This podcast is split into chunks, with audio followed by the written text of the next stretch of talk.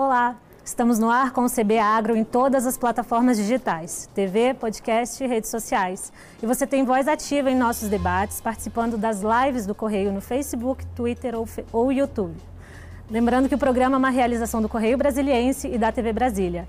Eu sou Jéssica Eufrásio e aqui comigo o pesquisador da Embrapa Hortaliças, Nuno Madeira. Seja bem-vindo, Nuno. Tudo bem? Muito obrigado, Jéssica. É um prazer falar sobre esse tema. Que obrigado bom. pela oportunidade. Imagina. Então, Nuno, nosso tema aqui é uma especialidade sua, que são as PANC.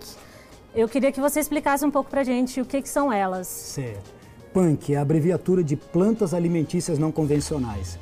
Então, sempre quando a gente pensa em um determinado alimento, mas que não seja tão comum, tão frequente, que a gente precisa explicar, que não seja corriqueiro, aquele que não tem de, de 1 de janeiro até 31 de dezembro nos supermercados, como a gente observa para a maioria dos alimentos convencionais, como alface, batata, cebola, tomate, arroz, feijão, milho. Isso a gente encontra sempre. Então, esses que não são corriqueiros são os não convencionais, são as plantas alimentícias não convencionais. Elas carecem assim, de estruturação da cadeia produtiva, não tem cadeia produtiva estruturada, elas têm um arcabouço regional muito forte, elas podem até ser comuns numa determinada região, mas não são globalizadas, elas não são conhecidas de uma forma generalizada. Basicamente é isso. E essas cadeias produtivas das quais você falou, é, uhum. o, que, que, o que, que representa isso? Por que, que as punk não estão nelas? É, quando esse alimento, quando um determinado alimento começa a ser comum, vamos dizer que num, é, décadas passadas, né, começaram a se estruturar as cadeias produtivas atuais das hortaliças. Uhum. Então a alface foi ficando comum, repolho, tomate, batata, por exemplo. Vou sempre me referenciar às hortaliças, porque eu estou na Embrapa Hortaliça. E aí as empresas começaram a se especializar em ter um fornecimento de insumos e também um ramais de comercialização, é, ramais para processamento. Então isso é o que a gente chama de cadeia produtiva estruturada. Tá? Então, é, existem empresas vendendo sementes dessas, dessas espécies, é, uma recomendações técnicas para adubação, então você já tem todo um pacote tecnológico para a produção dessa espécie. E depois também no pós-colheita, quando se faz a colheita de tomate, todo um, um por exemplo, né, é, toda uma cadeia produtiva para fazer atomatados a partir da produção de tomate. E depois todo um ramal de comercialização com toda uma, uma rede de distribuição pelo país inteiro. Você vai encontrar tomate, alface, repolho pelo país inteiro. Né? O mesmo não acontece com as punks. Exatamente. É difícil encontrar produtos feitos das punk, dessas plantas alimentícias não conven convencionais. Né? Isso, de forma generalizada, não. Existem casos, por exemplo, o jambu no norte do Brasil é super comum. Uhum. Então, um amazonense, um paraense não vai considerar o jambu não convencional na culinária, na gastronomia mas ele não tem uma cadeia produtiva estruturada no país inteiro. E mesmo lá você não encontra nem semente para comprar. O cuchá no Maranhão, a Ora Pronobis em determinadas regiões de Minas Gerais, né? a bertalha no Rio de Janeiro, que é muito comum, a mostarda, o almeirão em São Paulo, que tem bastante, o butiá no sul. Então a gente tem diversos exemplos de alimentos que são comuns, o piqui aqui no Cerrado em determinadas épocas do ano. É punk também. É punk, sim, ele não tem essa cadeia produtiva estruturada. Mas assim, a gente encontra em determinadas épocas, em determinadas regiões, mas não é um alimento globalizado com essa cadeia produtiva do início ao final, toda estruturada, onde você sabe onde encontrar informação sobre tudo, semente, qual é a recomendação de adubação, de manejo, etc, etc, etc. Uhum. Tá? E agora na pandemia houve uma procura maior. Muita gente tentou, é, tem buscado alimentação mais natural, até por conta da saúde, preocupação com a imunização. Houve uma procura maior pelas PANC, não sei, talvez no Brasil, pelo que você acompanha, ou aqui no DF também?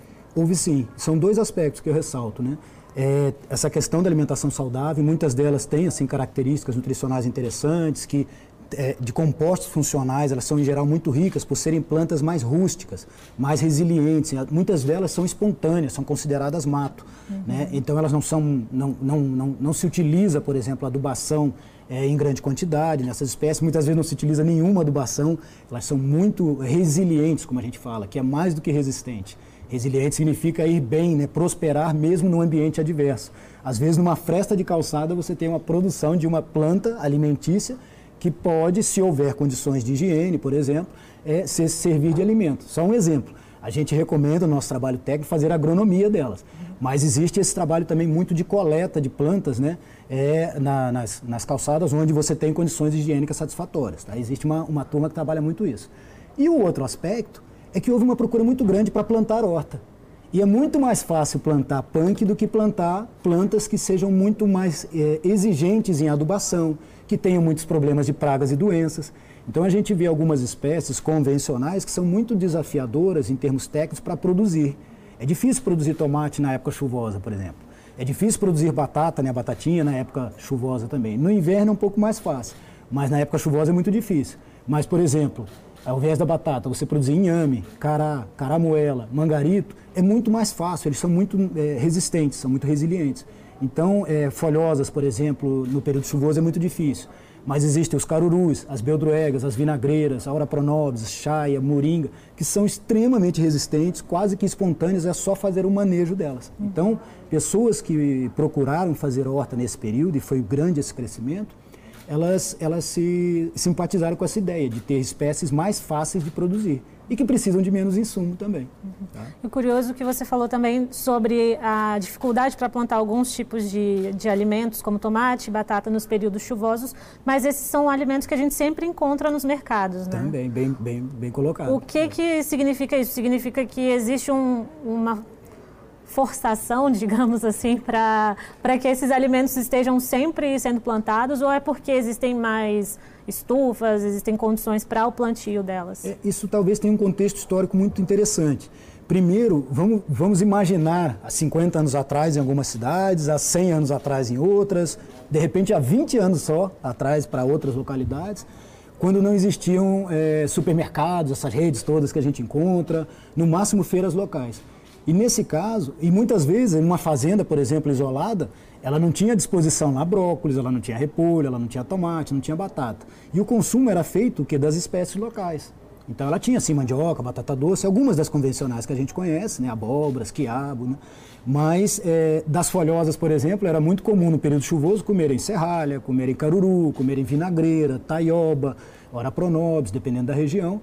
Isso era uma cultura alimentar local dos quintais, com a produção dos quintais produtivos, mesmo dentro das cidades. As cidades não, elas tinham quintais há muito pouco tempo, né? Inclusive as urbes, as cidades se formaram pela agricultura. Antes de existir a agricultura, o ser humano era nômade, né? Então, quando a gente fala em cidade, é, os quintais eram muito produtivos na cidade, inclusive com animais, né? Inclusive com galinha e outros animais, principalmente os de pequeno porte. Mas a gente foi mudando o padrão de vida, foi mudando o padrão alimentar, foram surgindo mercados, foram surgindo supermercados.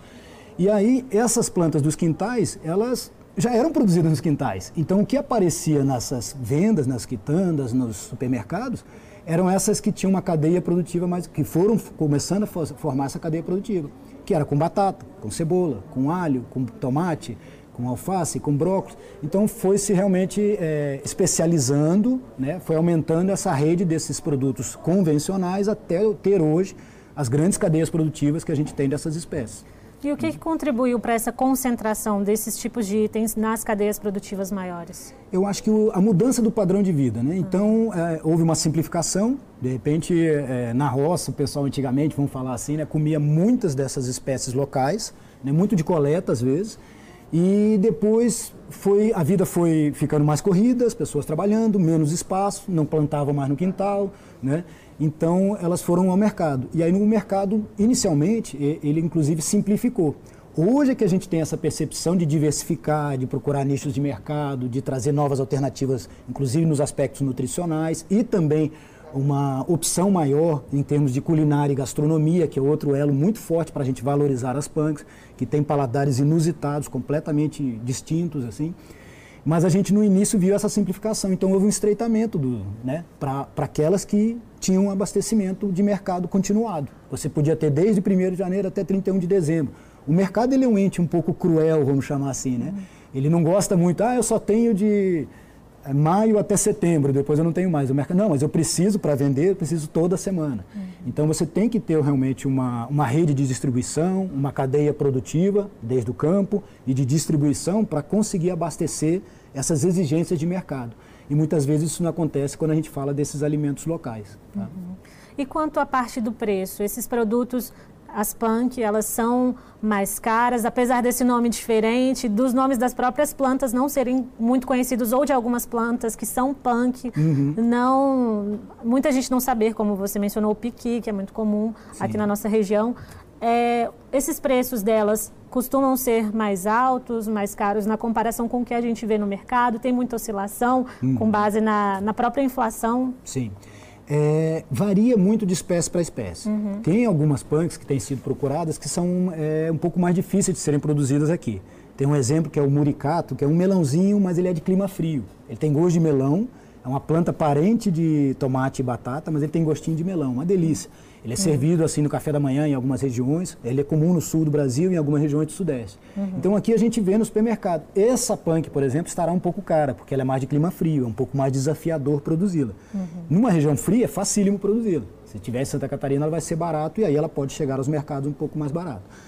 É, mas existem outras que são plantas espontâneas. Né? Então, um, a gente encontra, às vezes, algumas iniciativas em feiras locais, nas cestas, nas CSAs, por exemplo, de abastecimento, de, de fornecimento de caruru, de beldruega, de serralha, que são plantas espontâneas. Inclusive, no meio de uma lavoura de tomate, uma lavoura de alface, de repolho, elas são, em geral, nascer. capinadas né, e descartadas. Então, quando se tem esse conhecimento da oportunidade de fazer uso dessas espécies, ela pode estar consorciada ao sistema de plantio de outras hortaliças, punk ou não, ou convencionais, e você tem um custo de produção baixíssimo, porque elas são espontâneas. Tá? Então, depende da espécie. O que a gente observa é que no mercado, às vezes, é, o preço não vai muito com a relação com o custo de produção ainda. Ele vai muito pelo exotismo, ele vai muito pela novidade. Uhum. Então, o que a gente espera é melhorar o sistema de produção dessas espécies para que elas cheguem no preço mais acessível possível. Uhum. Mas vai variar de espécie para espécie um pouco, não dá para generalizar. Entendi. Tá. A sua área, inclusive, é, horta, é, é das hortaliças, né, na Embrapa. E o que, que diferencia é, esse tipo, uma hortaliça, todas as punks são hortaliças, eu queria que você explicasse um pouquinho disso. É. A, a, a, comunidade que trabalha com punk, a gente tem mais ou menos assim, a partir dos estudos, que são, no mínimo, isso os biólogos principalmente, né, que são no mínimo 10 mil espécies comestíveis no Brasil. Tá? Isso a de partir punks? de punk, de plantas alimentícias não convencionais. E todas hortaliças? Não, não. Aí, qualquer tipo? Exato, são 10 uhum. mil espécies. Uhum. E aí você pode ter partes que são raízes, folhas, flores, frutos, né? E é, a gente tem é, mais ou menos quase metade, quase 95% ou é fruta ou é hortaliça. Então vamos dizer, quase metade é fruta, quase metade delas são hortaliças. Tá?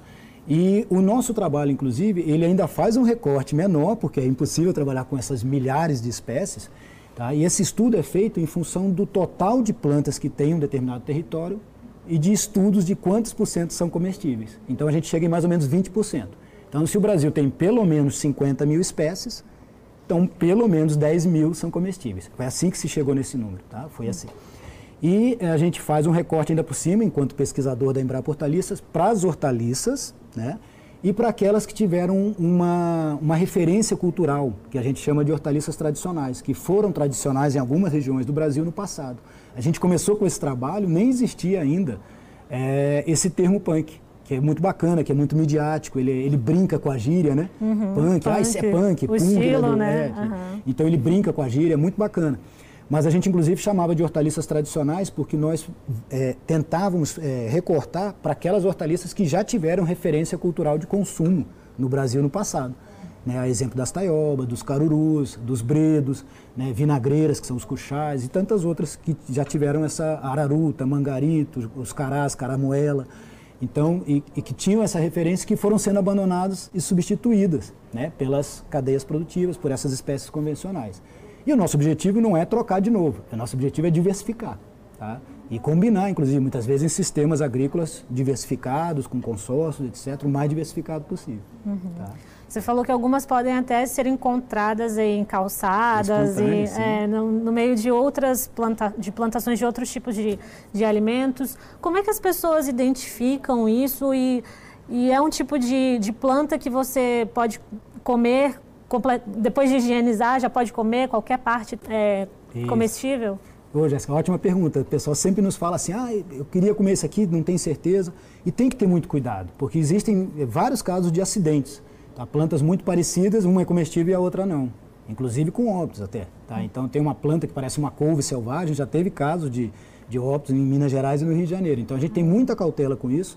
A primeira questão, é, principalmente, é a referência cultural da comunidade que está ali próximo, seja numa cidade, seja no meio rural. Uma taioba, por exemplo. Ah, não, a gente comia dessa taioba. Então, é comum principalmente os, os anciãos, os mais, os mais experientes, né, eles saberem que aquela planta era comestível. E para ter uma ideia, principalmente quando a gente recorta para essa referência, as nossas 100 espécies, mais ou menos com que a gente trabalha, por exemplo, meus filhos em casa, para eles já é tão comum beldroega, caruru, serralha, peixinho, azedinha, como é alface, repolho, brócolis couve-flor. Hum. Para eles já é comum. Então isso passa a fazer parte do nosso repertório alimentar de uma forma absolutamente comum, quando tem esse conhecimento. A base de tudo é conhecimento. Tá? A gente perdeu esse conhecimento em uma ou duas gerações, mas assim, hoje o conhecimento está muito disponível. Existem diversos livros, publicações, sites, blogs, etc tem, é muito fácil re, é, resgatar esse conhecimento. Hoje em dia tem muitas ferramentas para buscar. E o que a gente é, recomenda? Não é só essa coleta, porque nessa coleta, além do perigo de identificação, tem o perigo de contaminação. Por mais que a gente ache, não, aqui é limpinho e tal, mas pode ter uma contaminação.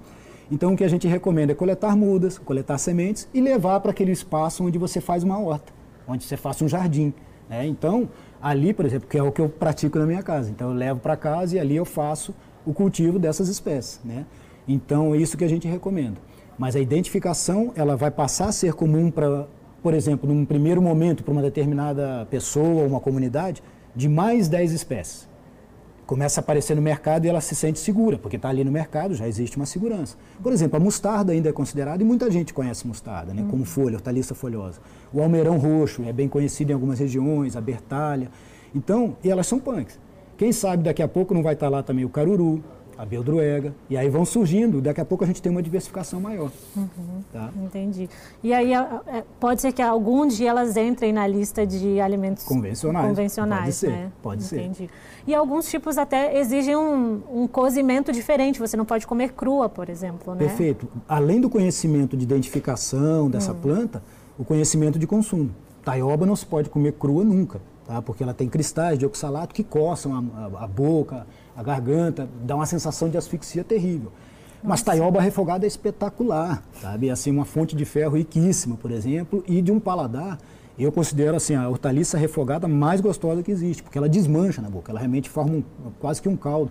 No Nordeste é muito comum fazer o efó, seja o efó de bredo, de é, outra planta que eles chamam lá, que é o cariru, no Amazonas, lá eles têm outra no língua de vaca, língua de vaca ou de taioba. O de taioba é o mais saboroso, ele desmancha, é um prato típico da, da culinária nordestina. E, e, a taioba tem essa característica. Mas se comerem crua, já existiram casos de parar no hospital por comerem crua, insistir em engolir. Quer dizer, coçou, para. Né? E a pessoa insistiu e foi parar no hospital porque é uma sensação, quando inflama, né, é uma sensação de asfixia. Tá? Então a pessoa se sentiu incomodada. Não chegou ao óbito, mas assim, a gente tem que ter também o conhecimento do preparo. Uhum. Tá?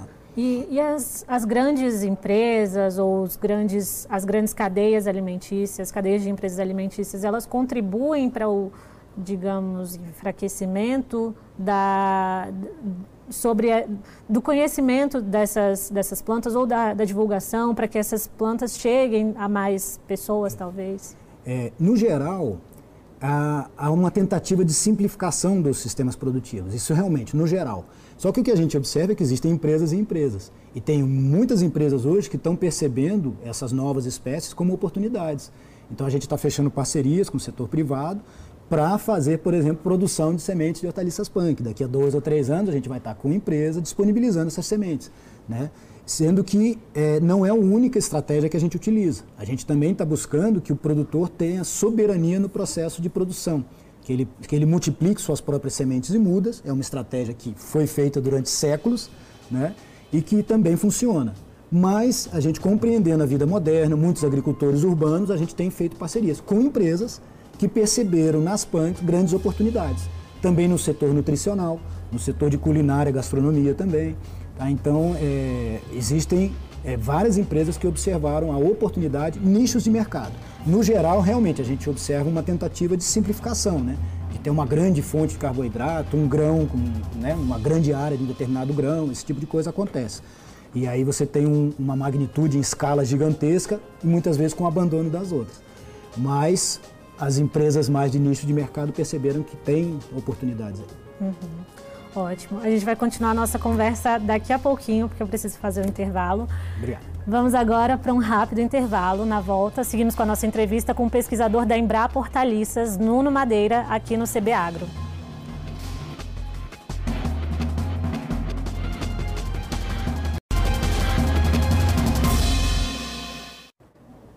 O CB Agro está de volta.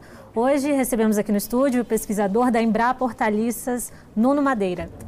Nuno, continuando nossa, nossa conversa, eu queria que você falasse um pouco onde que esbarra, é, onde que as punks esbarram na parte da produção, do consumo, para que elas é, se tornem mais conhecidas e, consequentemente, mais produzidas, mais consumidas. Ah. Ô, Jéssica, eu acho que assim, o que a gente observou foi uma difusão de conhecimento muito grande na parte de consumo. Então, os consumidores, vamos dizer, as pessoas estão muito interessadas quando a gente fala em alimentação saudável, plantas como a Ora Pronobis, a chaia, a moringa e várias outras, né, os carurus. O pessoal está muito sensível a consumir essas espécies, mas não está encontrando produção. Isso é que é um pouco a nossa angústia. Né? Enquanto empresa de pesquisa na área agrícola, a gente tem melhorado os sistemas de produção para disponibilizar tecnologias, né, sistemas produtivos que aumentem a produtividade, que facilitem o manuseio de uma planta espinhosa como a Ora Pronobis, por meio de um sistema de podas que, né, que facilita o manuseio e vários, vários outros aspectos. Né, para ter uma colheita mais precoce, de maior tamanho de, de rizomas de mangarito, né, batatinhas maiores de mangarito, por exemplo, que ele é muito pequenininho. Tá? Então a gente tem melhorado os sistemas agrícolas para disponibilizar essas tecnologias. Mas até hoje a gente encontra muito pouco, muito menos do que a gente desejaria, né? e junto aos nossos parceiros, e parece que está havendo um descompasso né? no setor produtivo, que ainda não está conseguindo abastecer, e do setor de os consumidores estão ávidos por, por consumir, mas não estão encontrando. E esse tem sido o nosso trabalho. A gente tem feito encontros, palestras é, junto aos agricultores, dizendo, olha, tem muita gente desejando, é só colocar isso é, à disposição, né? que são, muitos deles são simples de produzir, muitas são espontâneas, né? porque vai ter saída. Tá? Então o pessoal está procurando e não está encontrando.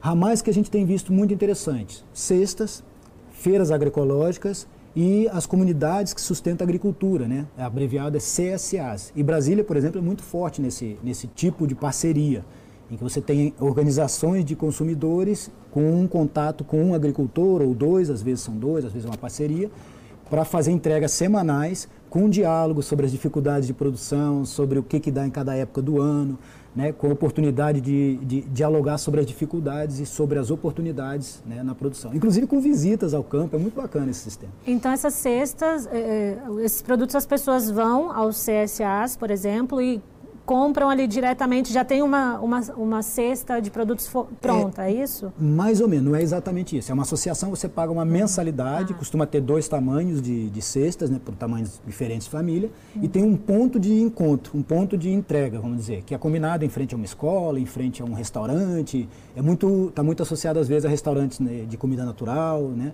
Então, é, naquele ponto de entrega, num determinado dia, durante de 8 a meio-dia, por exemplo, vai estar lá o agricultor, a agricultora, disponibilizando, dialogando com seus parceiros, com seus co-agricultores, como é chamado. Tá? E aí ele coleta ali. é mensalidade que paga, não, não pode chegar lá e comprar na hora, Entendi. entendeu? Existe uma parceria, uma compreensão, né?